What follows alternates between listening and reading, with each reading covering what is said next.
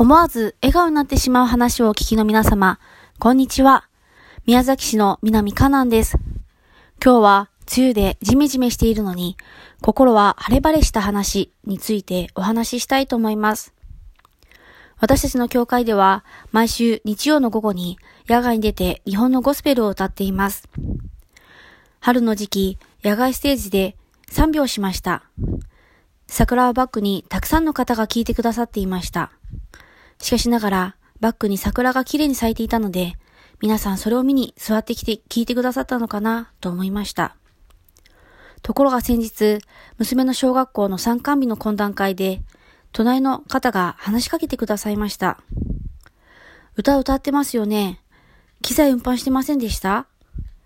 私はびっくり、え、なんでしているんですか？と驚きながらも、梅雨でジメジメしているのに、心が一気に晴れ晴れとしました。誰も知られていないと思っていたのに、神様は知ってくださっていた。路上ライブやり続けて本当に良かったと思いました。